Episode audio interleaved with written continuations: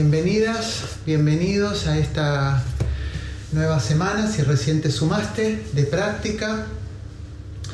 Eh, vamos a estar desde el lunes hasta el domingo, inclusive, de 20 a 21 horas Argentina, eh, compartiendo este viaje interior, este proceso, como quieras llamarlo.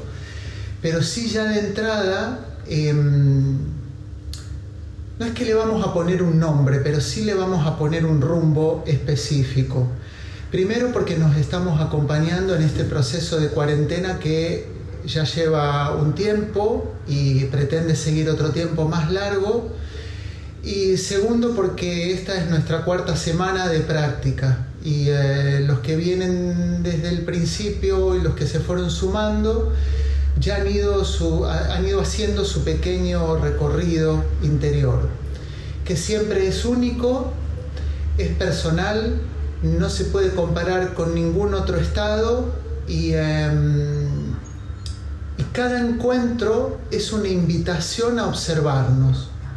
Eh, yo les voy a ir proponiendo algunas prácticas meditativas, algunas prácticas contemplativas, alguna atención a la respiración, mindfulness a la respiración, al instante presente, al momento presente y también algunas lecturas, pero siempre recordando de que esas lecturas son una invitación a celebrar un espacio entre alguien que nada habla y alguien que escucha eh, y también a sentir que esa escucha se hace colectiva. Y, eh, y volviendo con la conciencia al cuerpo y entendiendo de que ese alguien que habla, em, que hoy está encarnada por mi presencia, digamos, por mi rol acá, en algún otro momento escuchando esto, recordando esto, puede ser también tu voz interior, puede ser algo que estuviste aprendiendo, puede ser algo que, mm, que de pronto hiciste esto y, te cayó esa ficha, pudiste discernir eso que estaba ahí en proceso. Entonces, eh, recién te decía que vamos a ponerle un rumbo a esta semana para que escribas en tu bitácora de vuelo, en tu papel, en tu cuaderno. Vamos a trabajar sobre la autocompasión, sobre el autocuidado y el autoamor porque mm, ya lo hemos trabajado en las semanas anteriores. Pero la semana anterior, la semana pasada, trabajamos mucho sobre la compasión inicialmente hacia uno mismo, pero hacia los demás, ampliando nuestros círculos de compasión, ampliando nuestra práctica, ampliando nuestra percepción del mundo y, eh, y un poco la percepción de lo que yo como persona puedo dar y, ahí estuvo orientada toda la práctica y toda la lectura. Y esta semana el rumbo que le vamos a dar em, es sobre la práctica de autocompasión. También un poco revisando el término de, compasión, tal vez como lo, emplea por Gilbert en, terapia centrada en la compasión, eh, como esta sensibilidad a, sentir el sufrimiento del otro, la palabra compasión, ¿no? A sentir qué es lo que le está pasando al otro, qué es lo que le pasa al otro, al prójimo, que está al lado mío. Esta sensibilidad, esta empatía activada por, eh, por sentir lo que le está pasando al otro, pero con la motivación de prevenirla o aliviarla, de prevenir ese sufrimiento, de aliviarlo, de hacer algo. Entonces, durante mucho tiempo hablamos de empatía, pero la empatía tiene algo que, ahora en, algunos contextos se, se, denomina esa empatía negativa, cuando yo estoy demasiado abierto y me sensibiliza todo, lo que le pasa al otro, lo que le pasa al mundo, em, tengo el corazón muy abierto pero no tengo esa, mm, esa condición necesaria de poder protegerme y hacer algo con, con esa apertura. Y esa apertura nace de la fortaleza, el coraje y la precisión en la intención. Entonces eso genera la motivación para prevenir o aliviar ese sufrimiento. Entonces esa, mm, empatía, esa sensibilidad, esa apertura por sentir lo que le pasa al otro, por saber, por hacerme carne de lo que le está pasando al otro, en algún momento tiene como una vuelta de ese feedback y yo digo, no, me tengo que poner fuerte para prevenir o aliviar. Y esa es la acción de servicio. Cuando yo organizo todos mis sistemas internos y externos para hacer algo con eso. Tal vez eh, no pueda detener la pandemia, pero sí puedo generar una intención constitutiva.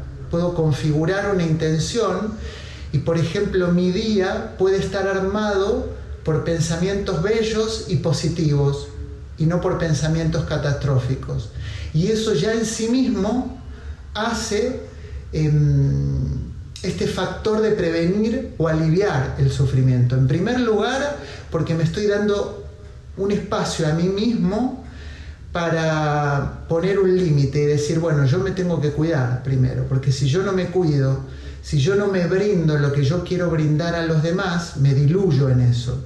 Entonces se hace como esta empatía negativa o este sesgo negativo de la empatía en donde me, duele tanto todo que termino protegiéndome y no, y no haciendo nada con eso, quedando paralizado por el miedo o el pánico.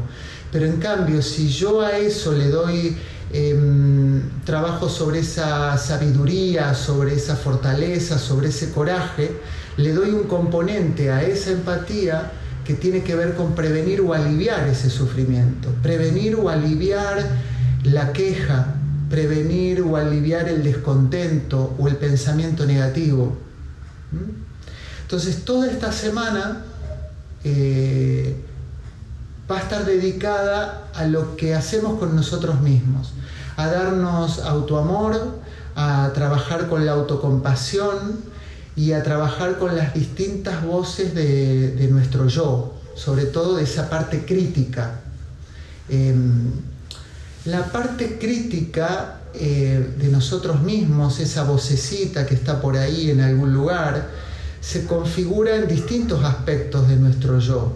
Es literalmente una voz. Cuando yo les pregunto a los pacientes, ¿Qué, es lo que sentís? ¿Sentís una voz? Sí, siento una especie de voz, pero que es la mía, es, mi voz, que me dice que no hice lo que debería haber hecho, bueno, lo que ya todos sabemos. Pienso que a cada uno de nosotros nos ha pasado en algún momento de la vida, y más de lo que queremos, esa, esa voz crítica.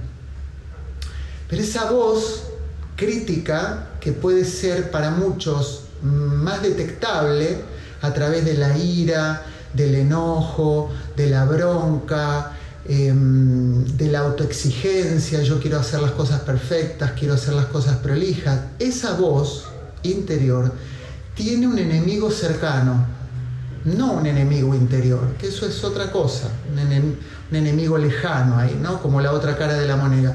Tiene un enemigo cercano, y ese enemigo cercano es la lástima. La lástima muchas veces, para no decir el 99,9% de las, de las veces, tiene que ver con esa voz autocrítica, que se disfraza como lástima. Por eso muchas veces, durante mucho tiempo en la historia, se confundió la compasión con la lástima. ¿Mm? Me da lástima, entonces lo voy a ayudar. No es una ayuda genuina, ¿no? Porque en definitiva tiene que ver con algo compensatorio de mí mismo que yo no puedo tolerar. Entonces la lástima, cuando yo me siento más chiquitito, cuando siento que no puedo ir adelante en la vida, em, cuando siento, cuando me siento deprimido, melancólico, cuando me siento eh, en este mismo proceso de la cuarentena, ¿no? Me siento que no, que estoy como disminuido, que no voy a poder ser, que digamos, es ese otro aspecto del yo crítico. ¿no? Es, como es ese enemigo que está ahí cercano, como al otro lado de la pared, que se encubre con otra, con otra cosa, con, otra, con otro tinte, ¿no? Claro, es mucho más difícil decir que el enemigo o, esa voz crítica o ese yo crítico em, es más autoexigente, me dice todas las cosas que hago mal eh, y no me deja avanzar. Lo, lo, cierto de todo esto es que cuando revisamos y trabajamos con las personas, con los pacientes, con los seres humanos, en distintos contextos, la persona queda detenida y queda detenida porque en realidad lo que está ocurriendo es como un rebote de esa situación ilusoria infantil, que es la que constituye la neurosis. Y te voy a explicar brevemente y no académicamente, ¿no? porque no es ese el objetivo, de qué pasa con esta ilusión infantil. Los niños, las niñas, cuando vivimos el periodo de crecimiento, necesitamos sí o sí, cuando estamos con, con las personas que nos crían, con nuestros padres, por, carácter defensivo, evolutivo, constitutivo, cultural, por, por múltiples factores, necesitamos compensar lo que no vamos entendiendo. Por eso, cuando un adulto eh, abusa físicamente de un niño, de una niña, de por ejemplo de 5 años, de 6 años, de 7 años, física, genitalmente, lo que fuera, abusa, ¿no? Em, el niño o la niña siente el impacto, ¿no? Pero no tiene ni siquiera su cerebro, ni siquiera su subjetividad, ni siquiera su yo constitutivo y constituido para interpretar qué significa eso. Lo que significa es que alguien más grande, que es un adulto, está haciendo algo que, no está bien. El niño no tiene cómo resolver esa situación. Entonces, lo niega, lo guarda, em, lo entierra en sus profundidades porque no sabe qué hacer con eso. Es como un papel que se tiene ahí y que se guarda en un cajón determinado. O genera una fantasía por encima, un, un recubrimiento, una coraza de protección. Eso queda ahí, anidado, pero el niño o la niña siente, siente los golpes, siente la caricia, siente el ninguneo, siente lo que pase. Vamos a una situación más leve, a una situación escolar de rechazo, de bullying, de no aceptación, un niño que sea que tenga anteojos, que sea peticito, que sea gordito, que sea demasiado flaquito, que tenga que tenga mm, orejas grandes, que tenga nariz grande, lo que sea. Ese niño no hace falta que no tenga constituido totalmente el lenguaje, ni, el sentido de las palabras, ni cómo expresarlo, ni cómo entenderlo. No hace falta. Basta con llegar a un ambiente y que en ese ambiente se diga algo de él para que esa energía, para que el contexto de esas cosas lo envuelvan y le produzca un daño. Ese daño eh, es sustentado por nuestra cultura de muchas formas. Primero, si somos varones tenemos que ser fuertes, si, somos mujeres eh, tenemos que ser delicadas y finas. Em, si, si, me hacen algo me tengo que defender, me tengo que volver fuerte. Si te pegan la tengo que devolver. Si te insultaron tengo que gritar más fuerte. Bueno, muchas cosas que nos habrán pasado a todos. Pero lo cierto es que eso nunca compensa el daño que se hizo. Por más que yo aprenda a pelear, me convierto en un peleador y oculto una parte de mi interior. Oculto una parte que, que nunca logra salir a la luz. Y lo voy negando, voy generando una infancia ilusoria, como que la cosa fue bien, como que yo para agradar me convertí en un pibe listo pero también me convertí en un pibe agresivo o me convertí en una persona que realizaba las tareas escolares más rápidas o lo que fuera. Pero siempre en función de lo que me iba a convertir, de lo que iba a ser. Y eso genera mucha desilusión, sobre todo en la época adolescente. ¿no? en el transcurso de la adolescencia y genera mucha fricción que va quedando oculta. Si vos no tuviste la oportunidad de trabajar esto, porque no fuiste una escuela en donde se privilegió este tipo de observación o una mirada artística, o no tuviste una familia, no porque hayan sido malos tus padres, sino porque a lo mejor estaban trabajando, estaban en otra cosa. Si no tuviste un contexto en donde vos podías tener una mirada que no estuviera tan centrada en el hacer, porque fíjense que todo lo que dije antes tiene que ver con el hacer, si te gritan, gritas más fuerte. Si te pegan, devolvela. Decile al aceño, lo que sea. ¿no? Pero todo tiene que ver con el hacer. Y poco en el ser. Nada. Casi nada. Es raro que alguien te dé un consejo. Bueno, si te hirieron, mira en tu interior. Hace silencio, Enriquito, o quien sea. Hace silencio, Enriquito. A ver, ¿qué sentís en tu interior? ¿Te hirieron verdaderamente esas palabras? O son una pavada? ¿Vos te sentís bien con tu cuerpo? ¿Te sentís bien con tu, con tu mirada? ¿Te, ¿Te, sentís bien yendo a la escuela?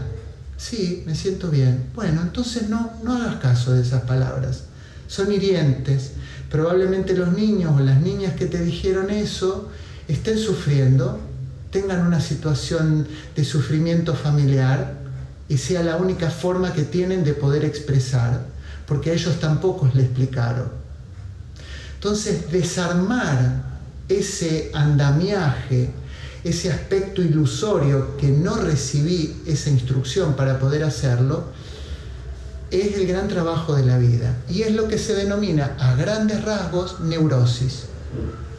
Y sobre todo cuando ese cualquier aspecto de nuestra personalidad queda fijado en algo en la búsqueda del placer, en la búsqueda de no ir hacia adentro, ir hacia afuera, en la búsqueda de que me amen, de que me quieran, de siempre a través de las carencias, nunca a través de una certeza. ¿Se entiende? O sea, toda esa búsqueda exterior va a estar centrada en poder defenderme de esa herida, que a lo mejor no es otra que el impacto de la cultura el impacto de la socialización, la domesticación. A lo mejor no son grandes traumas, no estamos hablando de grandes cosas, pero una pequeña cosa puede ser una gran cosa en la personalidad de alguien. Entonces, tal vez les hablo de esta forma para que podamos darle una dirección al trabajo de la semana hasta el domingo y que no perdamos el tiempo en fantasear que la, meditación sirve para iluminarnos, para mm, volvernos una deidad o para mejorar el mundo. O sea, la meditación es una llave por la cual eh, poder abrir una puerta hacia esas observaciones, hacia, hacia ese mundo, pero no lo resuelve per se a eso. La resolución la tengo que hacer yo con la toma de conciencia, con el despertar. Cualquier fijación, cualquier mambo negro que uno tenga, cualquier neurosis, no es malo. Te sirvió para llegar vivo o viva hoy en día. Pero puede ser em, algo difícil en este momento de tu vida si se convierte en una fijación si se convierte en, el pelo, en el perro que se busca la cola permanentemente y no te deja disfrutar el presente.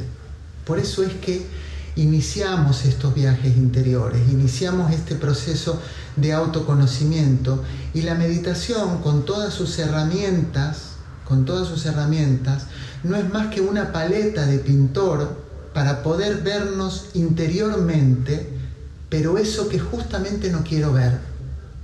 Y en realidad no puedo estar bien si primero no sé qué es lo que hay.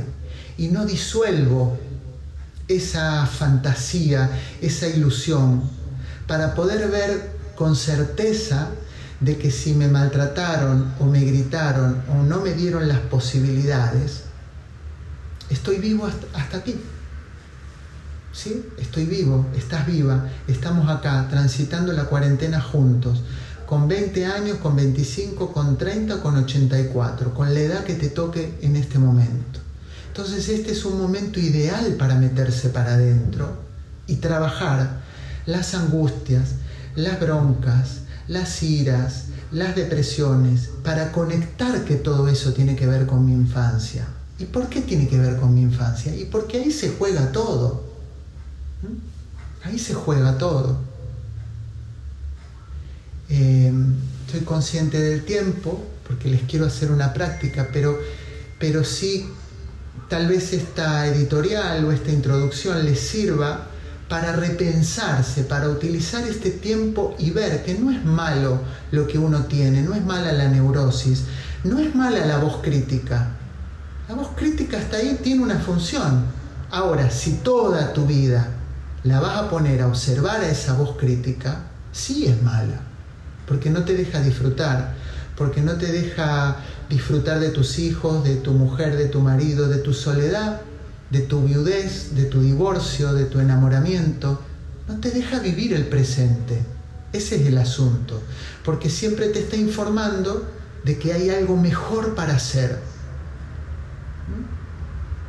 Y eso mejor para hacer siempre está por venir.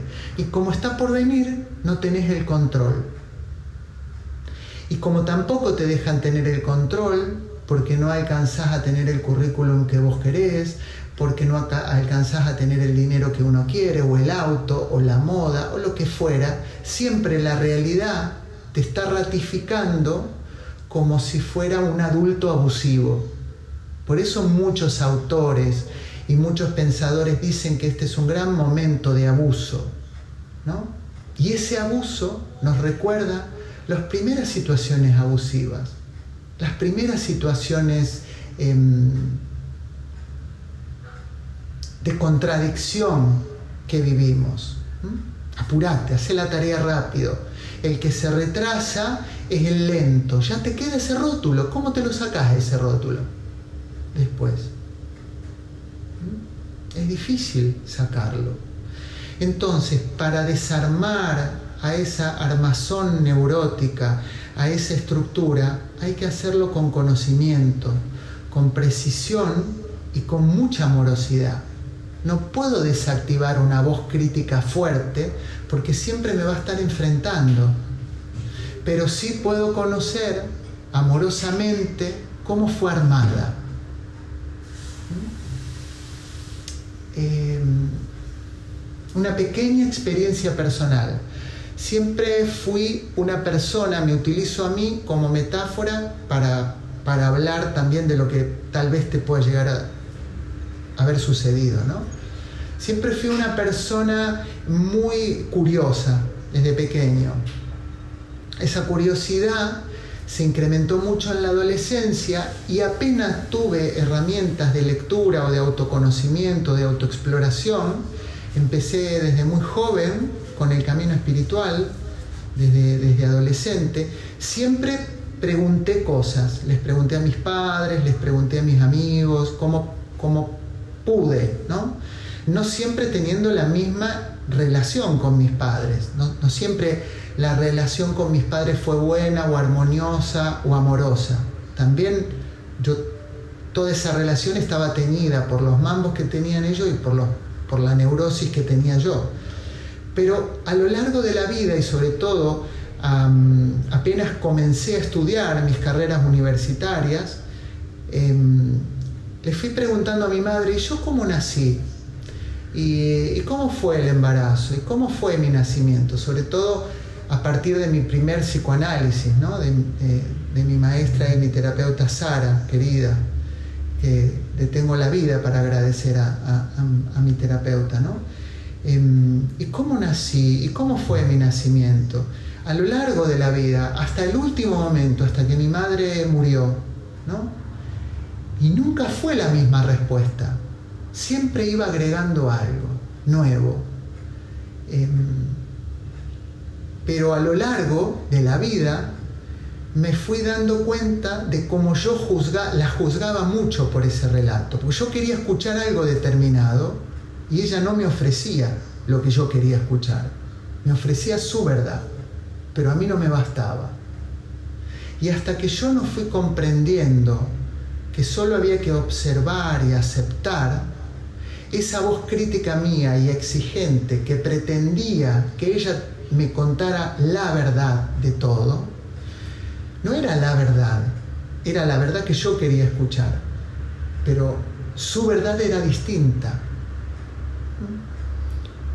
Esa es la neurosis que se va estableciendo. Si yo nunca, si yo no me tomo el tiempo en mi vida para ver em, que lo que yo estoy exigiendo no es más que mi propia ilusión, yo no puedo curarme, nunca puedo dar un paso firme porque mis relaciones de amor, mis relaciones de amistad y de trabajo van a estar siempre tejidas a través de la desconfianza, de que el otro no me está diciendo lo que yo quiero escuchar.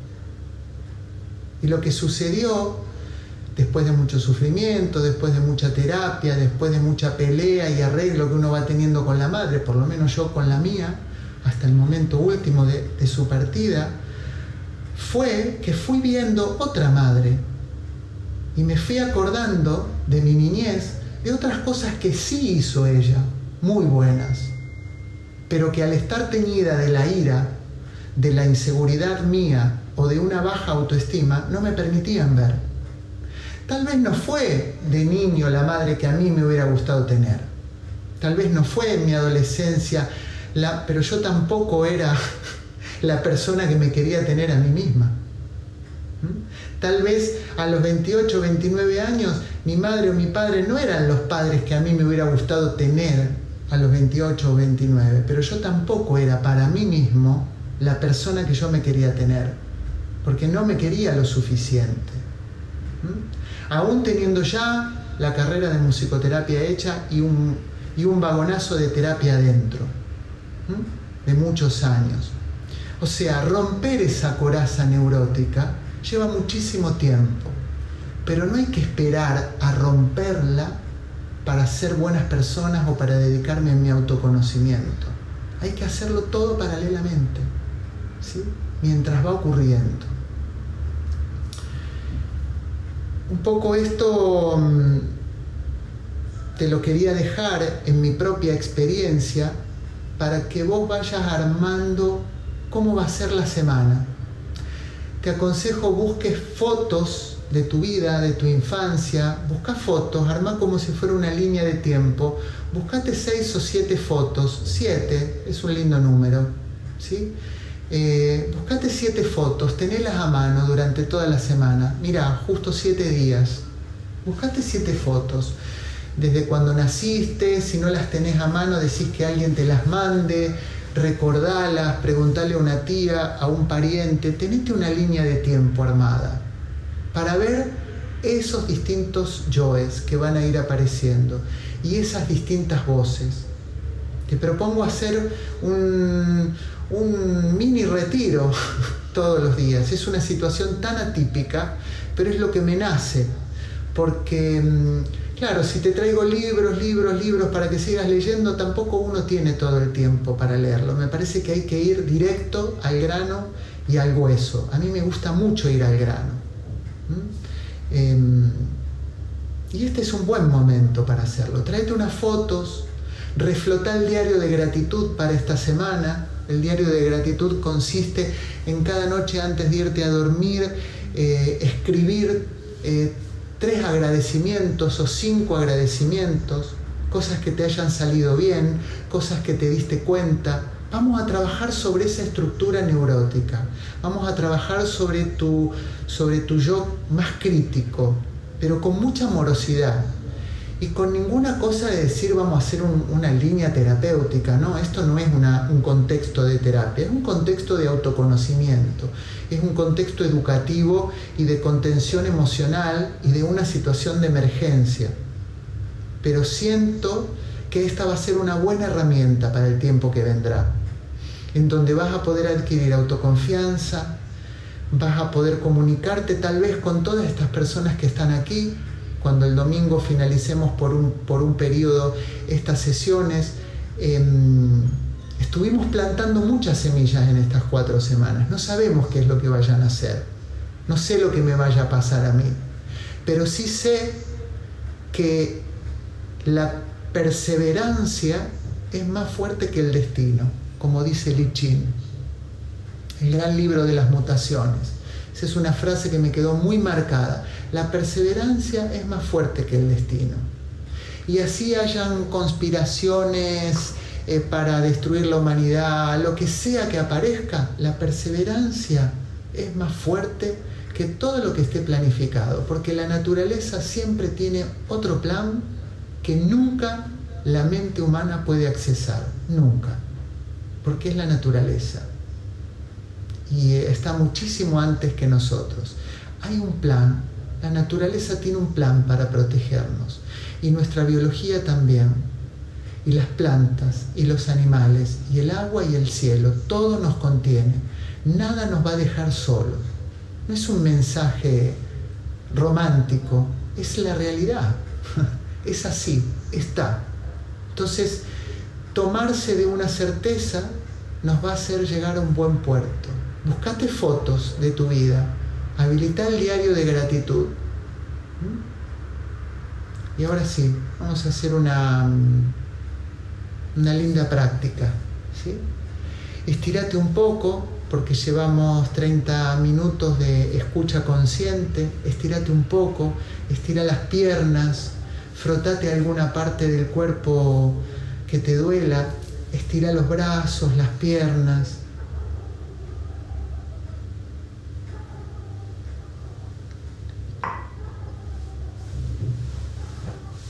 Entonces lo que hicimos ahora es preparar el contexto, esta editorial tuvo que ver con preparar el contexto de cómo generar el marco de autocuidado. ¿Cuál es la intención del meditar? Es sostener, abrir el corazón, abrir nuestro espíritu, compartir en esta sanga, en este grupo, fortalecernos, pero no ilusoriamente como que es el mejor grupo o es el grupo de meditadores que va a sacar el mundo adelante. No, somos un pequeño grano en el universo, porque si no eso es volver a la ilusión infantil, de que de distorsionar las cosas, ¿sí? Cuando digo esto no hablo con, de la infancia, de la niñez, no hablo de un mundo de ingenuidad, no, no tiene que ver con esto. Tiene que ver con el desarrollo del yo y con los mecanismos de defensa que se van activando en nuestra personalidad para seguir vivos. Y al ver todas estas personas, permítanme observar, al ver 232 personas conectadas en este momento, 232 conexiones, estoy viendo eso es la samba, eso es el grupo. Y esto es lo que hay. Cuando todo pasa, esto es lo que queda. El sostén, la convicción. Y eso es lo que vamos armando, sin ilusiones, con lo que uno vaya sintiendo. Bien, vamos a dar comienzo a la segunda parte de esta gran meditación de una hora.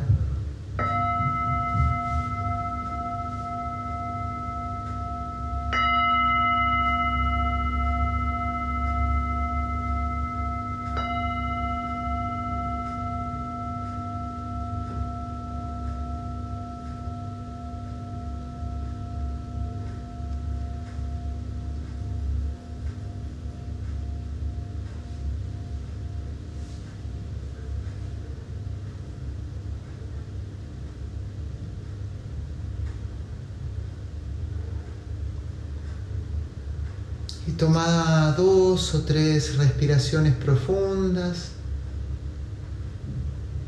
inhalando por nariz y exhalando por la boca.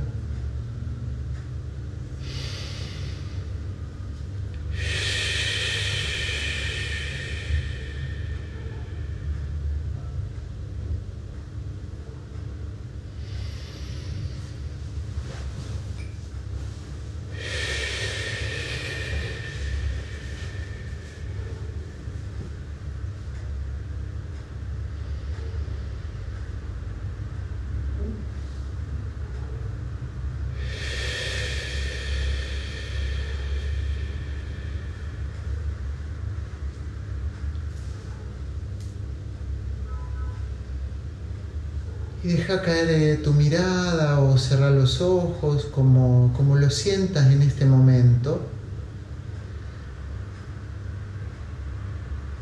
Y deja que todas estas palabras que acabo de pronunciar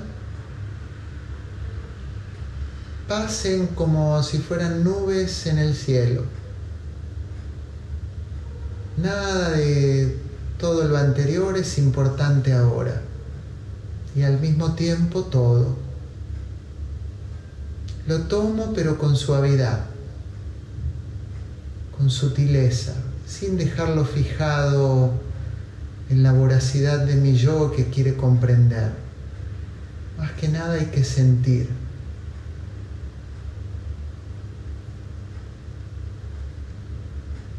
Si te sirve llevarte una mano a la altura del pecho, en el área del corazón, para sentir tu respiración.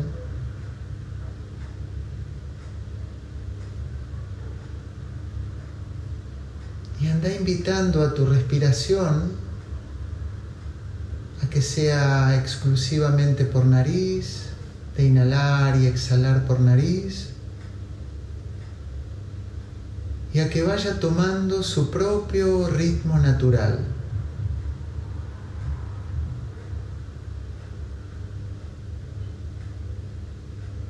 Relajando el cuello, los hombros, los músculos del rostro,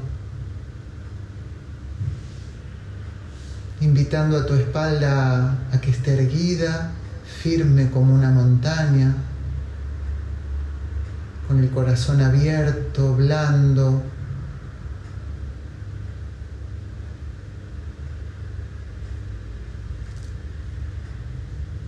Despertando la bodichita, como si fuera un ave con sus polluelos, en donde somos al mismo tiempo el ave y los polluelos en el nido.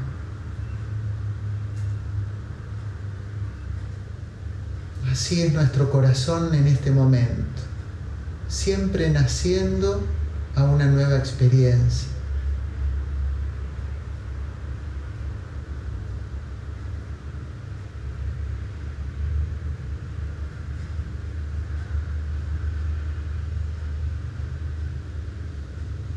Permití que mm, simplemente fluya la respiración la disposición de tu cuerpo, de tu mente, de tu espíritu. Y déjala que se asiente en su propio ritmo natural.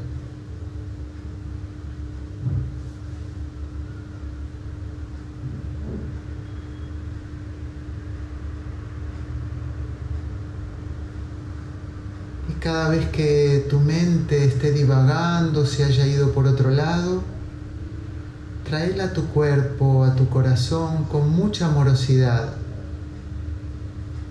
con mucha determinación, para que se quede aquí, disfrutando el presente, explorando el presente.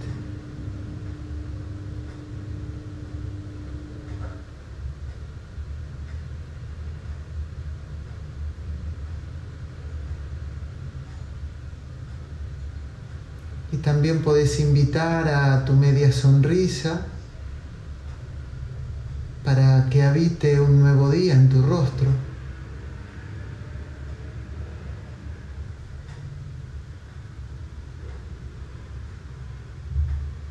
Soltando todo.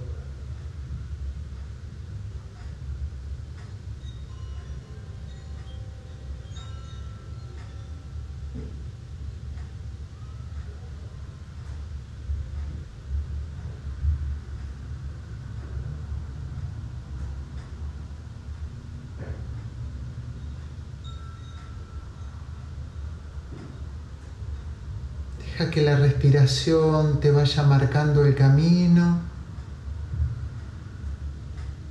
sintiendo cómo gentilmente el pecho se expande al inhalar y cómo se relaja al exhalar.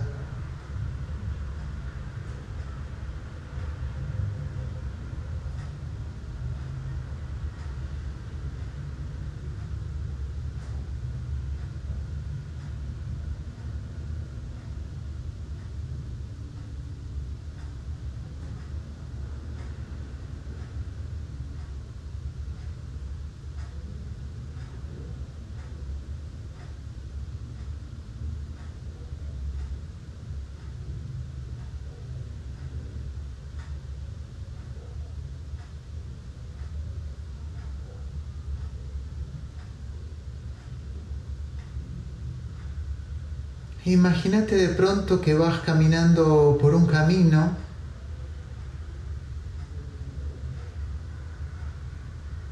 en donde vamos a ir al encuentro de tu niña, de tu niño interior. Y lo vamos a hacer de una forma fluida, pausada. Centrate en tus pies, que van caminando por un camino de montaña o de bosque, por un sendero.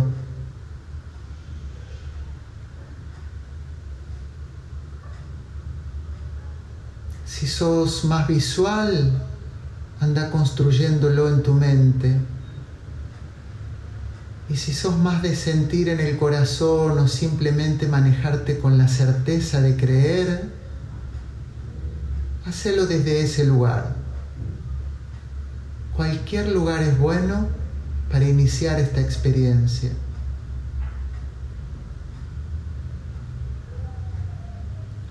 Simplemente andás sintiendo esa sensación de caminar. Podés estar descalza, descalzo, como guste, sentite libre. Y arma en tu mente la sensación de ir por un camino de bosque o de montaña, lentamente disfrutando el paisaje.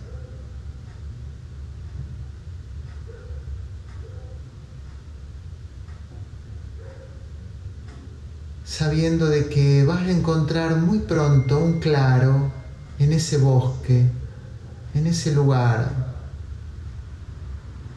un claro de árboles, tal vez con algunas rocas, algún tronco, en donde puedas sentarte y sentirte segura y seguro en ese lugar.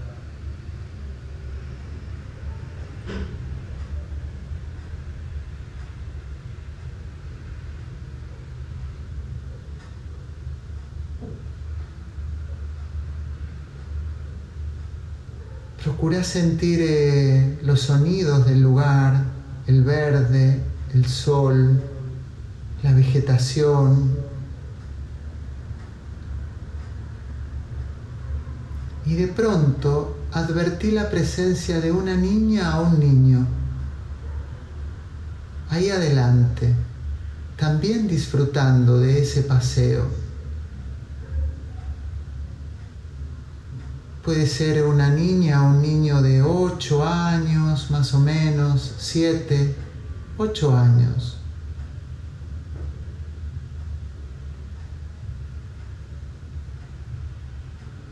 Y recibilo con la mente abierta y el corazón. Puede que se parezca a ti, puede que no. Muchas personas ven a alguien del sexo opuesto, por ejemplo, varones pueden ver una niña, aceptar lo que venga, lo que aparezca. Y dale la bienvenida.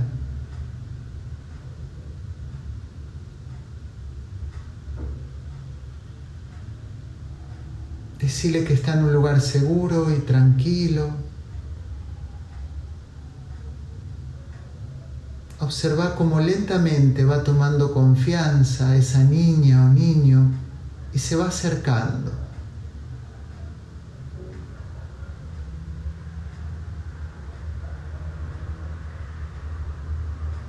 Y andante hablando una conversación con el lenguaje de tu cuerpo, de tus gestos, de tu mirada. Simplemente sentí cómo te mira. Sentí cómo abre los ojos y te mira.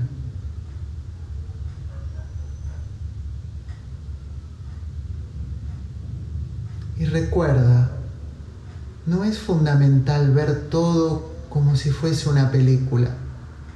Lo importante es sentir. Sentir que eso está ocurriendo en algún punto de tus células, en algún punto de tu mente, de tu conciencia.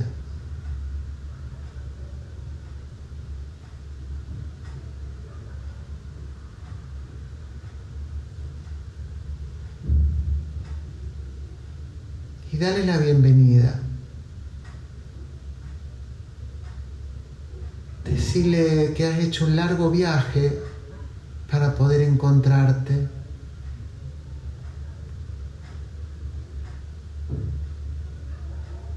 Decirle que ahora ya sabes dónde podés encontrarla, encontrarlo.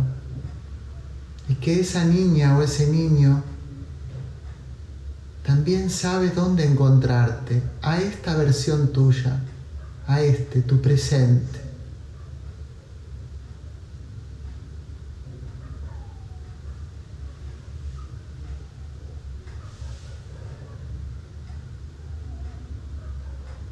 Y sea lo que sea que estés viendo, no lo juzgues, ni juzgues tu momento presente.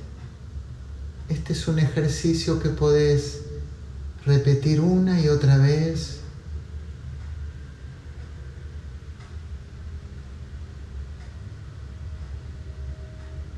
Y lo podés ir abriendo amorosamente en tu interior a medida que vayan surgiendo otros permisos y reconoce a ese momento, a este momento de encuentro, como algo sagrado.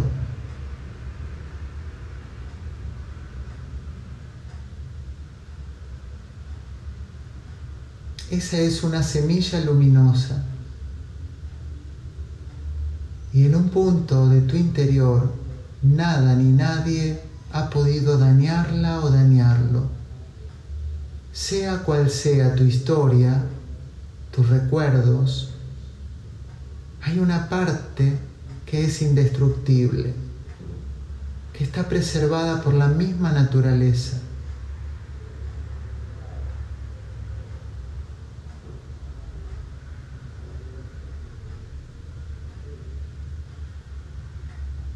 Extiende tus manos y tocale el rostro, pedile permiso.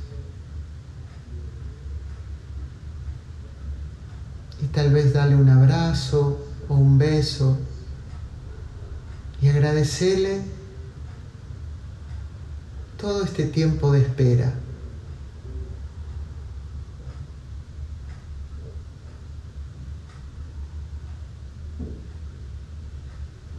Y decirle que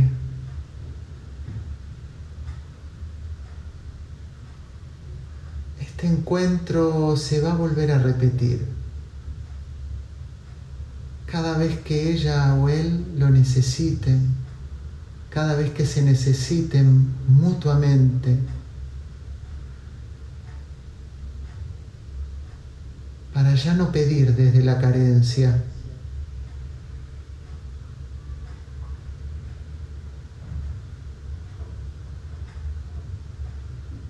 Sanar al niño o a la niña interior es un proceso que uno lo empieza en algún momento de la vida y tal vez nos acompaña todo el tiempo, porque lo vamos sanando en el vivir diario. Esa niña o ese niño interior están presentes en el diario de agradecimiento a la noche, están presentes en tus manos, en tus piernas, en tus ojos.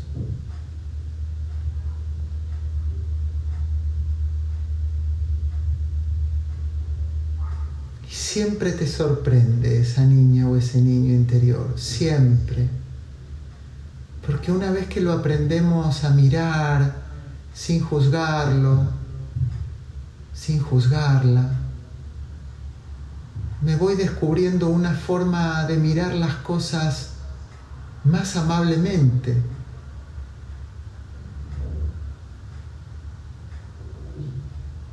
Me voy descubriendo a mí mismo ya no exigiendo, sino aceptando.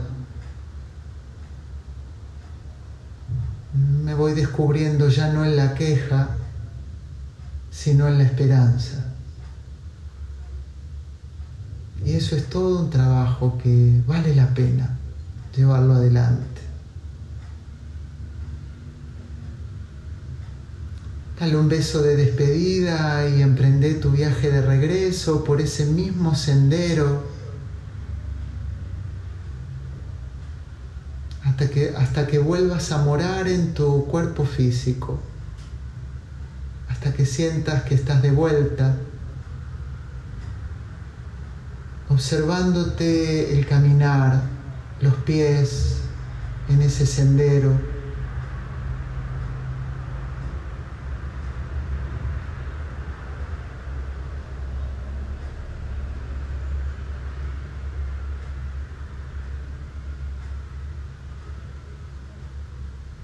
Sanar a nuestra niña o a nuestro niño interior es, es un trabajo hermoso, es un trabajo colectivo que lo hacemos a través de la sanga de este grupo de trabajo.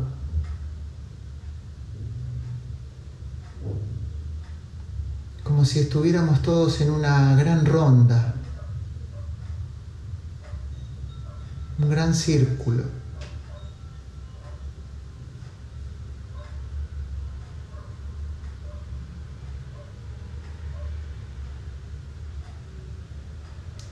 Tu tiempo para agradecer esta experiencia sin juzgarte por tus logros o, o por tu fracaso. Muchas veces surge esa voz que te dice, yo no pude hacerlo todo, me distraje, no importa, la esencia está, sin juzgarte, agradeciendo lo que hoy hay, mañana ya veremos. Puedes llevar tus manos al pecho, al corazón, para sentir que estás ahí en tu cuerpo otra vez.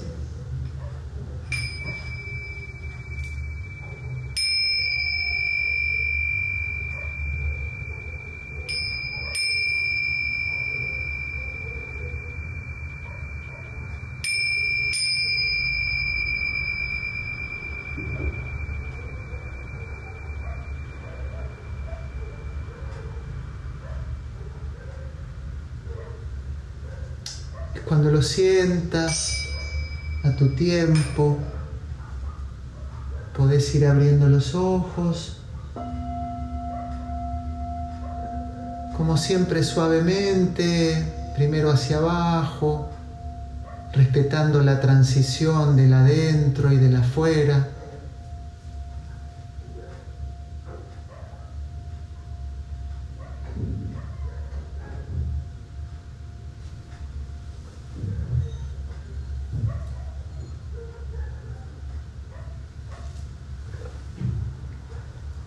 hasta que puedas estar con los ojos completamente abiertos y aquí presente, tal vez anotando algo en tu papel,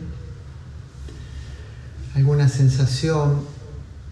Este es un ejercicio que podés repetir una y otra vez, poniéndote una música, imaginando de que vas caminando por ese sendero de montaña o de bosque, que básicamente encontrás un claro y que dejas aparecer a ese niño o a esa niña simplemente para que esté, no conectarse con un hacer, como te acuno, te perdono, te llevo de paseo, no, simplemente contemplar, entrar como en un espacio de delicadeza, de sutileza, pero no para llevarlo a pasear o para acurrucarlo o para... Mm, no, no, hace falta hacer nada de todo esto porque esa imagen de esa niña o ese niño interior son perfectas, son divinidades, son manifestaciones de la divinidad o de Dios en el momento en que estamos haciendo la meditación. No tienen nada que ver con nuestra historia personal. Y este ejercicio en sí mismo, que se puede repetir de tantas formas, es realmente muy sanador. ¿Mm? Para despedirlos esta noche cuando, cuando guiaba el ejercicio, me acordé de, una anécdota mía bastante reciente, que tiene un par de años, que la verdad que fue muy, muy emocionante, porque llevo haciendo este ejercicio del niño interior muchísimos años, yo creo que de mis 20 años, ¿no? 30 años, 31 años, ¿no? Tengo, tengo 51 ahora. Em, esta es una, anécdota que ya he contado en otros, en, otros momentos, en, los retiros, pero, pero simplemente esto, porque me acordaba de esa imagen ¿no? tan sagrada. Hace em, un par de años em, me sometí a una operación de, mi vista, de mis ojos, y yo toda la vida tuve lentes, tuve, tuve gafas muy, muy grandes, muy pesadas, desde niño. Entonces, toda mi vida eh, estuvo signada por ese niño de lentes. Después en la adolescencia vinieron las lentes de contacto, pero siempre necesité lentes para arriba, para complementar, para ver de cerca, bueno, otra historieta. Lo cierto es que si yo busco un montón de fotos de mi vida, la mayoría están con lentes, con gafas, ¿no? Y, em, en ese proceso tan mágico que fue un viaje interior maravilloso de poder operarme, de no tener que usar gafas ahora, eh, de, vivir un estado de que nunca lo había imaginado en mi vida, cuando estaba a punto de entrar a, la operación y estaba yo solo en la sala de espera en Mendoza, em, porque bueno, uno entra ahí consciente, no, la anestesia que te ponen es local, ¿no? Después. Pero estaba ahí Em, sentado, solo, eh, y, en la clínica había varios pisos. Entonces yo de este costado, del costado izquierdo, escuchaba un niño, porque en el tercer piso está la sección, está el área de los niños, escuchaba un niño, porque, porque sentía que era un niño, que subía y bajaba, subía y bajaba la escalera y hacía ruido. Entonces yo estaba ahí a punto de entrar y eh, y me doy vuelta y cuando miro, ese niño me estaba mirando. Y era un niño de 7 años, 8 años, 7, con lentes, de la, de la, misma forma que me recordaba a mí de, de chico, de pequeño. Entonces yo dije, hice todo y no me despedí de ese niño interior. Entonces una vez que lo miré dije, claro, estoy a punto de entrar al quirófano y no me despedí de ese niño interior con lentes. Entonces me tomé una respiración, me contacté con ese niño, le agradecí que me acompañó durante toda la vida y le dije, ahora ya no vas a usar más esos lentes, así que soltalos. Y mm, cuando me vienen a buscar, terminé de hacer la meditación, me vienen a buscar, me recibe una persona muy amorosa, muy amable, yo tenía mis gafas puestas y me dijo, ahora esos lentes déjalos, porque ya no los vas a usar nunca más. Yo te guío. Y, recién cuando estaba guiando el ejercicio, em, me vino esa imagen que me emociona muchísimo, porque tanto para agradecerle a ese niño que tantas veces maltraté, ¿sí? Por no ver, por el mambo que uno tiene. Em, eso es algo que me, que me sorprendió porque toda la vida había trabajado sobre sanar a ese niño interior, pero ese niño estaba ahí, de cuerpo presente, mostrando algo que yo todavía me faltaba hacer. Bueno, te invito a transitar estos siete días hasta el domingo em, con estas prácticas, con estas meditaciones, eh, con esta compañía para, poder armarnos juntos en este tiempo. Eh, tanto Pablo como yo te agradecemos enormemente, estamos felices de poder hacer esto y de poder estar este tiempo juntos y estas cuatro semanas juntos. Agradecimiento pleno. Eh, si querés poder abrir el micrófono y que Pablo lo habilite para poder saludar, hasta mañana a las 8. Muchísimas gracias. Chao. Chao, chao, muchas gracias. Gracias, Kike, gracias, Claudia. Gracias. Muchas gracias. Chao, hasta, hasta mañana. Muchas gracias. Gracias.